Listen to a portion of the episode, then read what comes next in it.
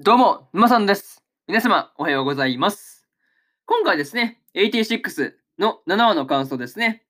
こちら、語っていきますんで、気軽に聞いていってください。というわけで、早速ですね、感想の方、入っていこうと思うわけですが、まずは一つ目ですね。直談判へというところで、レイナがですね、ジェロームのもとに人員のですね、まあ、補充をするようにというふうに直談判にね、まあ、言っていたわけですが、まあね、これは終盤でね、人員補充の真実を知ると、まあ、だいぶね、これはゾッとしてしまったなっていうところでしたね。そう。だから結構、結構ね、ラストでこう、明かされるのが怖かったなって話で、まあそもそもね、レイナがね、あの、ジェロームに直談判できるっていうだけでもね、まあ個人的にはすごいことなんだなっていうことは、まあわかるんですけど、まあ、やっぱりね、こう、それでもレイナのね、まあ、あの、ジェロームを動かすことができないっていうところに関しては、レイナのね、まあ、自身、レイナ自身のこう力不足というか、まあ、そういうところが目立つなっていう感じではありました。まあでもなかなか仕方ないところはあるっす、あると思うんですけどね。うん。まあ、上層部にね、動かせるぐらいの権力があれば、まあ、うーん、まあ、肩がつくだろうとは思うんですけどね。まあ、そうなってくるとね、そもそもこう、ハンドラーとして仕事をしてたらおかしいわけでね。なかなかそう考えると難しいなって感じですよね。うん。まあ、しかもね、こう、この時に、まあ、補給はね、すでに決まってるっていうふうに言われるんですけど、うん、具体的にいつなのかをね、まあ、伝えない上にですね、まあ、話をね、革命祭の方にそらしてきたっていう時点で、まあ、なんともね、言えない話ですよね。そう。いや、もう絶対なんか補給する気ないだろっていうのは、もうこの時点でわかるというか、まあ、伝わってくる話ですよね。そう。まあ、その辺がもうすでにもう怪しい匂いがプンプンしていたっていう話とか、まあ、とはいえね、こう、ライデンとかね、セウトとかは、まあ、最初からね、補給とかに期待してないっていう感じが、まあ、結構ね、強かったんですけど、まあ、うん、ある意味でね、こう、白豚の考えとかをね、よく分かってるのかなっていうふうに思ったりしたという話ですよね。うん。まあ、そういうところ、いろいろとね、まあ思うところはあったよって話で、まあね、まず一つ目の感想である、直談判へというところ終わっておきます。で、次ですね、二つ目に入っていくわけですが、革命祭の夜というところで、革命祭の夜にですね、まあ、レーナとシンがですね、まあ、話していたわけですが、まあね、こう、いつもの時間にパラレードがなかったからってですね、こう、シンが自分から繋いでくるっていうのがね、なんかいいなっていうふうに思ったりしました。いや、いいっすよね。そう。なんかこういうの、シンから繋いできたっていうところが、なんかポイントかなっていうふうに思うんですけどね。うん。なかなかそういうところがいいなっていうふうに思ったのと、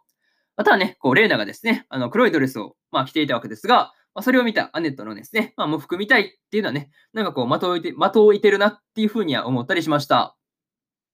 うん。なんかね、もしね、こう、喪服だとするなら、まあ、それは誰に、誰誰に対してのね、まあ、あの、まあ、ところなのかっていうところですよね。そう。まあ、そう考えると、まあ、死んでいったスピアヘッド戦隊のメンバーにね、まあ、向けてだろうと考えるのが、まあ、妥当というか、まあ、うん、普通かなっていうふうには思うんですよね。こう、そんなこう、違和感というか、そういうところないよね。うん。なんかそういう感じはするなっていうふうに思ったりしました。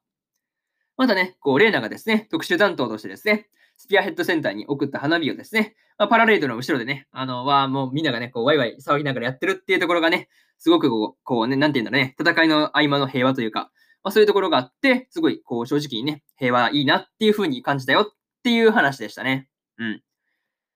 まあ、にしてもね、こう、シンとの話の中で、レーナがですね、その前に死なせませんって言い切ってるところですね。まあ、そういうところをね、まあ見ていると、ま、それでもね、こう、まあ死んじゃうのはね、避けられないわけですから、まあそれがね、まあ分かってるからこその、まあ余計に辛くなってくるっていう部分ではありましたね。うん。なかなか辛いですよね。そう。なんかそういうところが結構辛いなっていう話ですよね。うん。死なせないって言っててもね、死ぬときは死ぬっていう感じだし、まあそうなってくると、レーナには止められないというか、まあそういうところがあるから結構辛いなっていう話ですよね。うん。なかなかそういうところが細かいんですけど、まあ結構ね、まあ辛いなっっていうふうにまあ感じたよっていう話でした。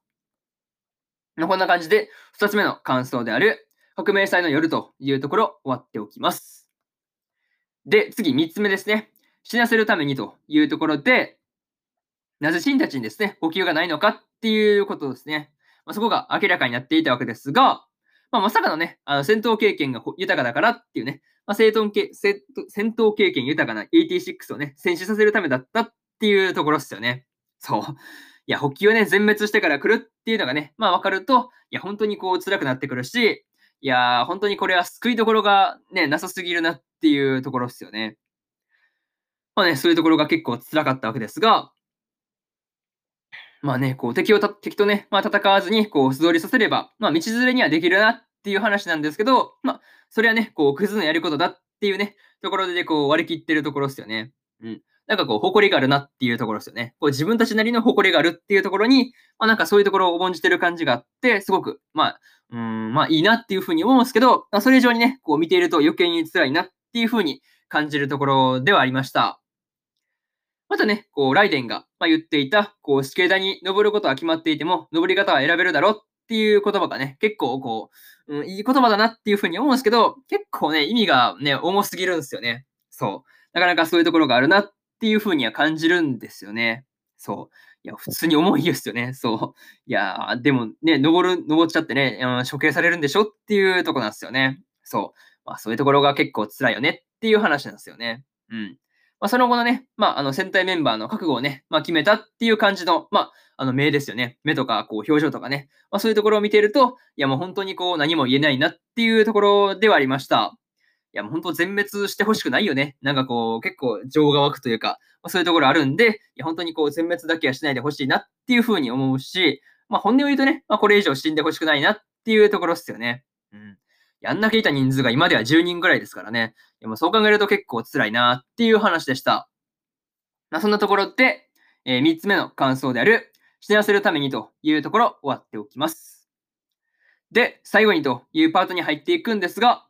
今回ですね、花火をやってるシーンがですね、あの、死亡したことをね、表していて結構辛かったなというところになるんですけど、まあ、よくよく考えればね、花火は散っていきますからね。そう。まあ、それにこう、例えて、まあ、あの、まあ、なんていうか、描写として入れてるんだなっていうのはわかるんですけどね。こう、ま花火は散るもんだからっていうのが分かると、まあね、こう、あ散っていってるなっていう感じで結構辛くなるんですよね。そう。いや、本当に今回ね、まあ、見ていて辛かったんですけど、まあ、レイナがね、そんなこう、86の、まあ、スピアヘッドセンターの皆さんにですね、こう、花火を送るためにですね、まあ、賄賂を使って、まあ、特殊担当ですと言い切ってね、あの、まあ、やってるところがね、こう、本当にね、こう、レイナがね、嘘をつくのが下手すぎて、いや、面白かったなというところでした。うん。まあ、それとね、こう、ラストで出てきていた敵ですね。なんか、こう、すごい数撃破してましたけど、あれが一体何なのかとかね、まあ、どんな感じの意味があるのかっていうところですよね。もしかすると次回でシンたちがね、戦う羽目になるのかなとかね、まあ、そういうところがすごくね、気になるなっていうところではありますね。うん。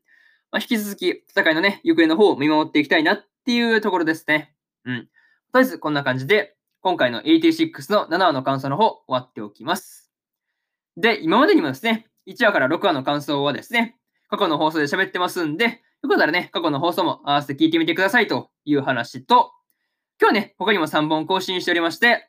幼馴染が絶対に負けないラブコメの第6話の感想と、シャドウハウスの第7話の感想、そしてですね、恋と呼ぶには気持ち悪いの9話の感想ですね。この3本ですね、1、2、3と更新してますんで、よかったらね、こっちの3本も聞いてみてくださいという話と、明日ですね、えー、明日3本更新するんですが、異世界魔王と召喚少女の奴隷魔術オメガの7話の感想と、ドラゴン家を買うの8話の感想、そしてですね、聖女の魔力は万能ですの8話の感想ですね。この3本をですね、1、2、3と更新しますんで、よかったら明日もですね、ラジオの方聞きに来てもらえると、ものすごく嬉しいですというところで、本日3本目のラジオの方終わっておきます。以上、沼さんでした。それでは次回の放送でお会いしましょう。それじゃあまたね。バイバイ。